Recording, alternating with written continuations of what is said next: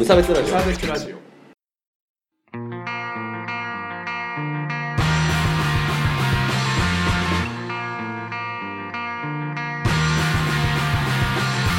鈴木一育です。川村です。無差別ラジオです。始まります。よろしくお願いします。よろしくお願いします。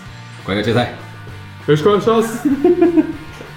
このラジオは無差別な世界を作るため鈴木と川村が世の中の不条理を無差別に切ったり話をややこしくしたりするラジオです 氷を噛まない撮 ってるんだ確かに忘れてた。そう。よろしくお願いしますよ。はい。なんかお久しぶりじゃないですか川村君そうですね。1ヶ月ぶりですか。収録はね。うん。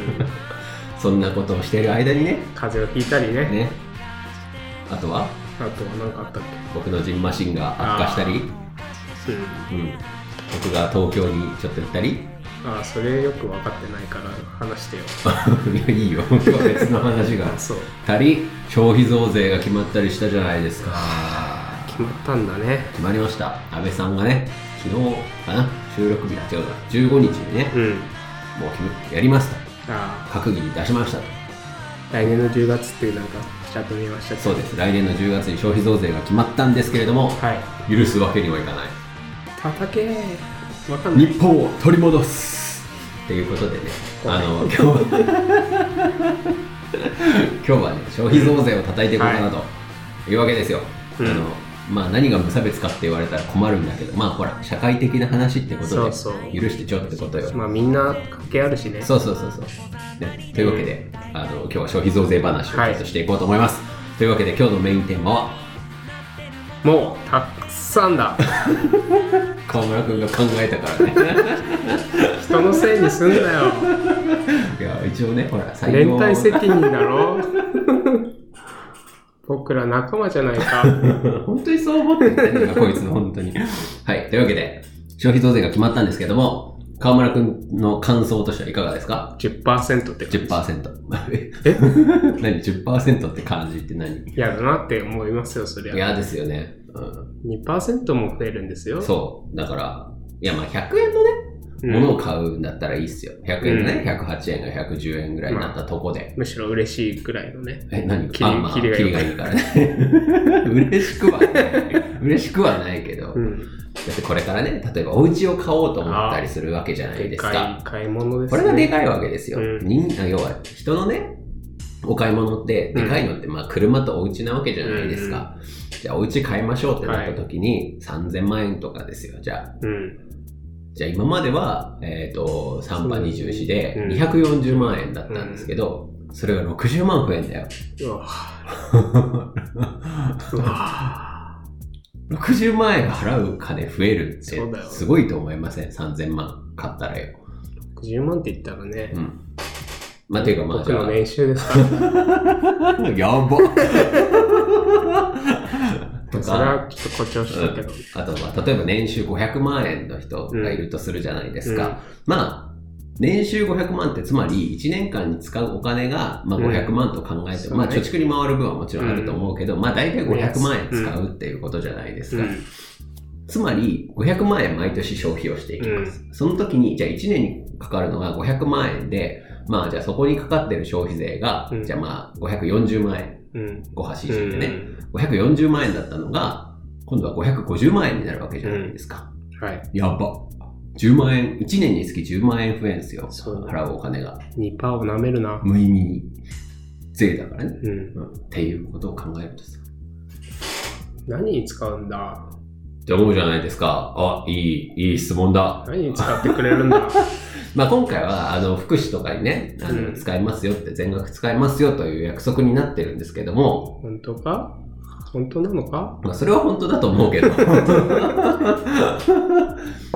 ただ、あの、あ、ちなみに僕がこれからお話をするのは、うん。大大体の話は2冊の本に基づいてましうて、んあの、1冊目が、えー君のお金はどこに消えるのかっていう本ですね。はい。あの、これが、あの、漫画なんですけど、うん。あの、中国嫁日記ってわかる？あなんかてっちゃんのツイートを見てよ知ってるああ そう中国嫁日記の人が書いてる経済の漫画。うんあともう一個が、えー、なんだっけな、この政策政策が民主主義を救うっていうやつかな。うん松尾忠さんっていう学者さんの本なんですけど、まあその二つに、まあ基本はベースにして話してるんで、うんまあ興味があったらその2つもぜひ読んでもらえるといいかなと思うんだけど、はい。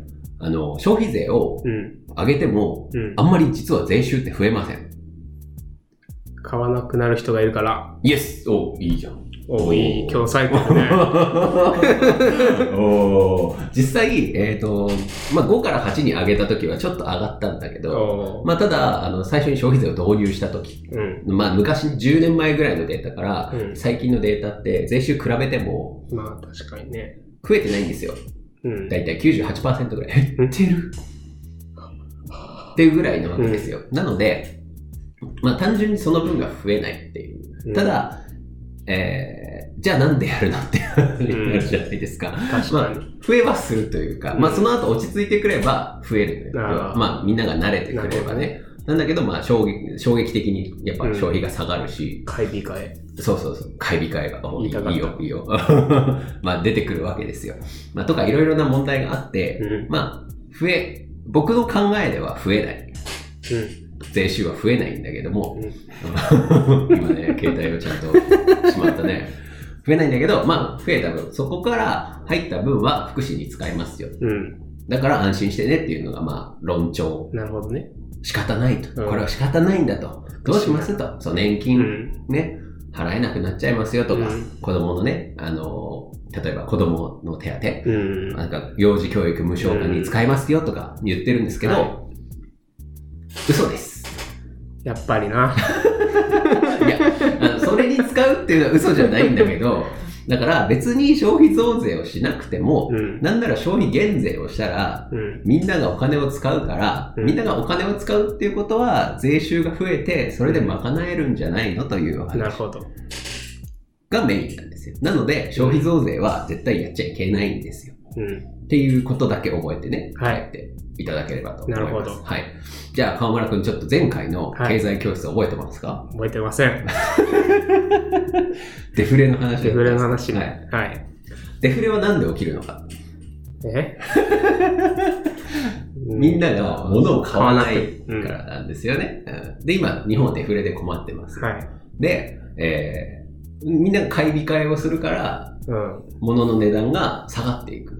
なるほど。なかなか売れないから、じゃあ値段下げたら買ってくれますっていうので、どんどん値段を下げていっちゃうっていうのが、うんまあ、デフレだったわけじスゃないですか。ね。うんで、それは予測できるから、うんあ、じゃあもうちょっと持っとけばうん。安くなるかもってうん言って、また買わなくなるというのが、まあ、デフレだったわけじゃないですか。消費税上げますってなった時に、買い控買わないじゃないですか、誰も。ん 誰も買わないでしょ、だっうんてそんなの。だから、政策として間違ってる。なるほどね。今の日本は何で困ってるかっていうと、デフレってことは誰も何も買ってくれてないという。うんもっとみんなに買ってもらいたいからうん。買ってもらいたいっていう状況で困ってるのに、さらに消費増税をしたらみんなもっと買わなくなるっていうことは、明らかに逆行してるっていう。うんうん。お分かり？お分かり。はい。ではここでもう一つクイズです。はい。税金とは、はい。はい。税金ってうん。どういう効果があると思いますか？効果？そう。どういう目的で税金は作られるんですか？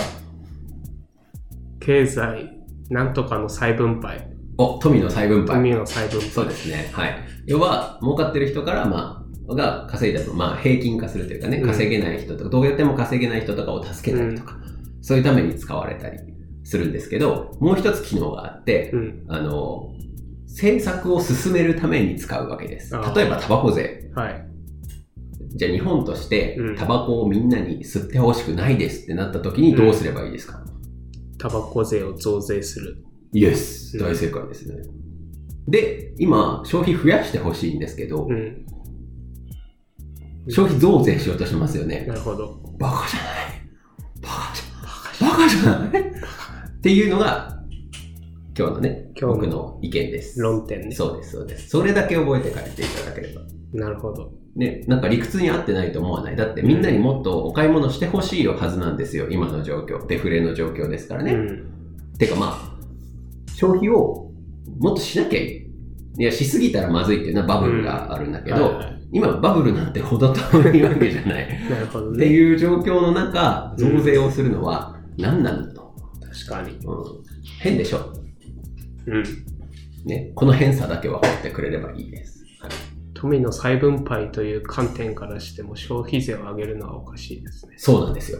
消費税は全員から同じだけ取るんで、っていうかなんなら、あの、要は、普通の人が生きていくのに必要なので、まあ、じゃあ年間、まあ200万ぐらいなのかな、うん最低限生きていくのに必要なのって。ただ、それだけ必要な人って、それを全部使ってるんだけど、うん。ただ、あの、お金に余裕がある人って貯蓄に回しますよね。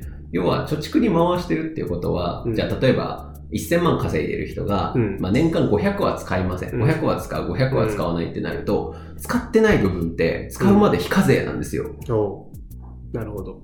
つまり、1000稼いでる人の方が、うん自分の半分は非課税っていう形で、50、あの、ひ貧困層は稼いだに100%、200万円に課税されてるんだけど、ね。だから半分しか使わない人っていうのは実質非課税っていうことは、それ税率半分になってるとも言えちゃうよね。うんなるほどね。だから、稼いでる人ほど税率が低くなるう、逆進性の税なんですね。恐ろしい。最悪ですよ、だから。だから、あの、生活に必需品、生活必需品のご飯とかうん。は、ねえー、なんか、カスみたいな、ポイント還元とか、あね、しますよっていう話はしてるけどね。あ、何がポイントだ？本当ですよ。ごまかすなっつうのって話だけどね。まあ、ポイント制のキャッシュレス化を進めるのはいいことなんだけど、まあ、何にせよ、で意味がないっていうか、うん。まあ、消費税、いや、だから、そもそも上げなくていいじゃんっていう話になるんですよ。うんはい。まあ、ここまでいいですか？はい。勉強になったでしょ勉強になった。おー本当になんか授業聞いてる時みたいな顔になってる。大丈夫かな？真面目な顔になった。こ大丈れじゃあもう一個。夫。うん。えー、じゃあなんでそもそも消費税を上げなきゃいけないんでしょうか？はい、なんでですか？うん。なんか約束しちゃったから。で何に使うため？何に使う？もう一回復習です。何に使うためって言ってましたよ。福祉。ああ、そうそうそう。福祉に使うためって言ってましたよね。うん。そのお金ってうん。別に借金すればいいんじゃないですか？ああ、税収入じゃなくて？ああ、そうそうそう。ああ。国債を新しく発行して、だって日本銀行券ですよ。うん。税って。うん日本銀行のあの円、円っていう、まあ、うんお金知ってる？まあ最近知った。う んそうだよね。いつもバーツで暮らしてたから。なんだと思ってんじゃん。ね。うん。まあ、円じゃないですか。うん。円をする権利、作る権利って日本銀行が持ってるんですよ。じゃあ日本政府は、じゃあ、まあ奥さんだとして、うん妻さんだとして、じゃあ日本銀行が旦那さんだとしましょう。で、まあ、一般的な、うんあの、今多い各家族として、うん。まあ旦那さんが働いてきて、うんじゃあ妻さんがやりくりをしますうんという形だとします。稼いでくる人がう、ん。あの、今、もっと稼がなきゃって言って、じゃあ消費税にしようかなとか、法人税にしようかなとかって言って、頑張って稼ごうとしてるんだけど、そもそもあなたお金、ここにあるプリンターですれませんでしたっけ？ってなってる状況なわけですよ。おかしい？ね。う。うん。うん。で、じゃあ妻さんはやりくりをしますうん福祉に使おうかなとかってやりくりをします。はい。なんだけど、じゃあ借あ足りないわと、うん国債発行しなきゃ、借金をしなきゃってなるんだけど、うん借金先誰？国民？あれ？違います。ガチで間違えた。借金先？国債を買う人ってこと？そうそうそう。今のさ、旦那さんしか登場人物いなああ、かった。じゃあ、旦那要さんは国民って妻さんなわけよ。あうん、国民がさ、こういかにお金を使うかっていう話じゃん。うんうんうん国民から税を集めた税をどう使うかっていう。で、妻さんは旦那さんからお金を、じゃあ今月分ねっていう生活費ねって言ってもらって、やりくりするわけなんだけど、じゃあ、あ、借金なわけそれは。じあ。ゃあ、あね。なんだけど、さらにすれる。あ。借金が増えてるわーって言ってるんだけど、うんその借金って、妻さんが旦那さんからしてる借金なんだよ。ああ。でもさ、家計ってさ、一つの家族じゃない。うん同じ一つ屋根の下に暮らしてんだよ。って考えると、おかしないおかしい。なんかよくわかんないことになってるのわかります、だから、あの、麻生さんがね、うん太郎ちゃんが言ってたんだけど、うん昔、その昔、お金を、国債を発行するっていうのは、今すごい悪いことだって言われてるのよ。国の借金が膨らんでて、うん財政破綻がはいはいはい。どうしようみたいなこと言われてるんだけど、国が国に対し借金をしてるわけ。要は国債を、うん。国の借金を日本銀行っていう国の機関が買い取ってるわけです。うんで、お金を上げてるのね。うん。この状況、どういうことかというと、お金を右のポケットから左のポケットに移してるだけ。おーしかも右のポケットからは叩くとお金が生まれてくる。という状況なわけです。うん。何の問題があるの？っていうことですよ。おないんですけど、ん ないんだけど、うんないんだけど、何が問題かと、じゃあ言われてるかというと、うんやっぱ借金額が多いと、うん国のね、信用性が低くなってしまう。借金だら借金だらけの人なんて嫌だっていうふうに言われるかもしれない。じゃあ考えてみてください。はい。ただ、えっ、と、今、うん。例えば米国で戦争が起きそうだとか、うん。中国で戦争が起きそうだとか、はい。なんかあると、お金が集まるのって円なんですよ。リスクヘッジとしてね。うん。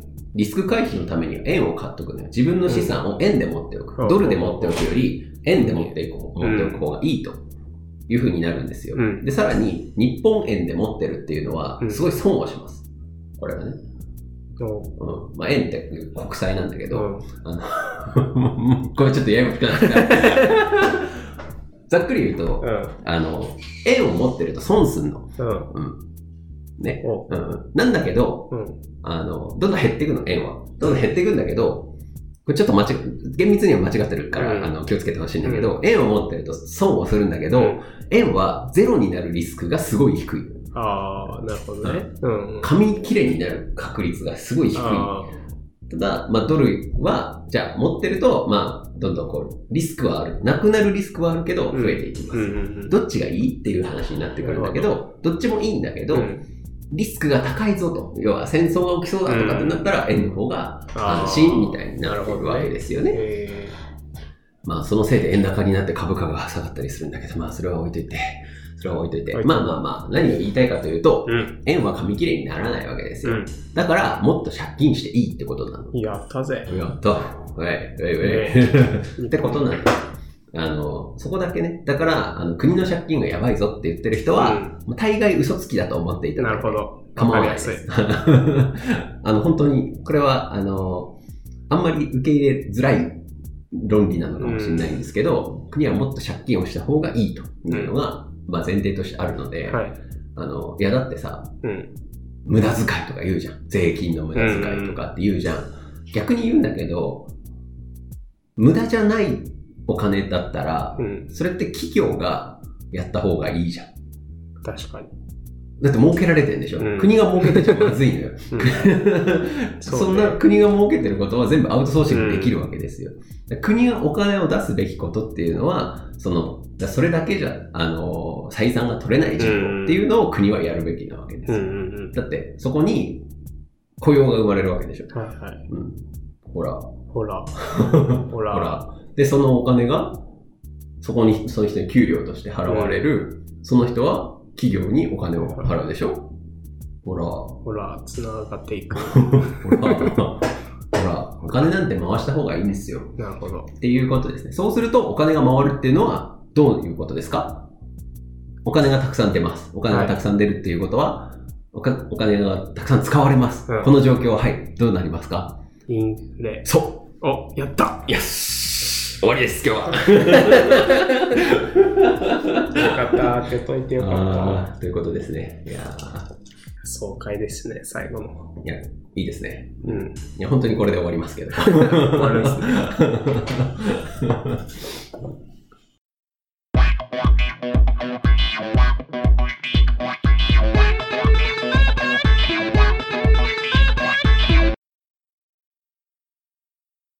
取ってつけた理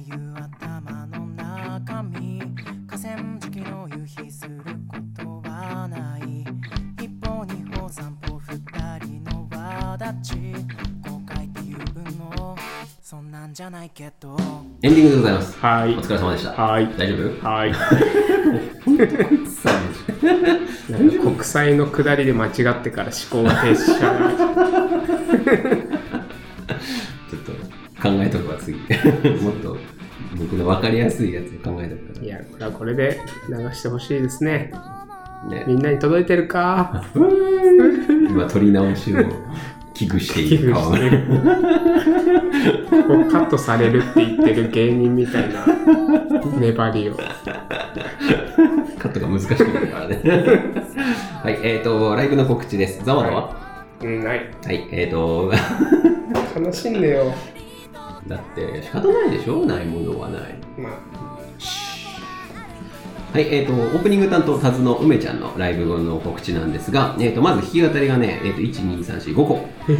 あ、違う、ごめん、4個。弾き語り4個あって、10月の20日、仙台アコースティックフェスうん。というところ、うこれが放送されてる予定の日の、えーお昼間にやっております。えーそれから10月26日にフライングさんでアコギ組手、えー11月7日にフライングさんで、えーまた弾き語り、それから11月15日にまたフライングさんで弾き語りとなっております。えーそれからバンド編成タズで、えー11月4日、えーフライングさんで、えーやるのと、えーそれから12月2日、仙台フライングさんでコラフェス2018ですね。うんまた、でかいお祭りになるようなので、はい。あの。硬い、硬い3バンドがまず解禁されましたからね。あのスリーマーケット、トーントン、タズってい硬いっすねっていう、ね。はい。なので、皆さんぜひ、行ってみてください。それからメールの募集のコーナーなんですが、えあ。うーん。あ、そうだ、メール読むの忘れてたわ。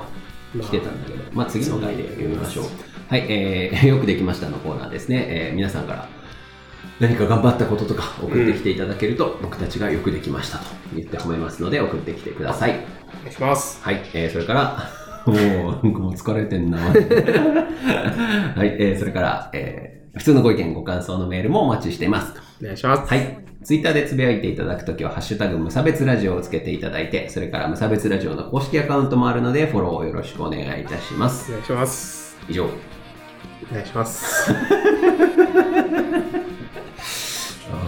今日も一本取れんのかな、マジで。次は10分ぐらいで。そうだね。サクッといきましょうサク。ッと。まあ、とりあえず今日おとりあえず疲れ様でしお疲れ様です。た。大丈夫か、これ？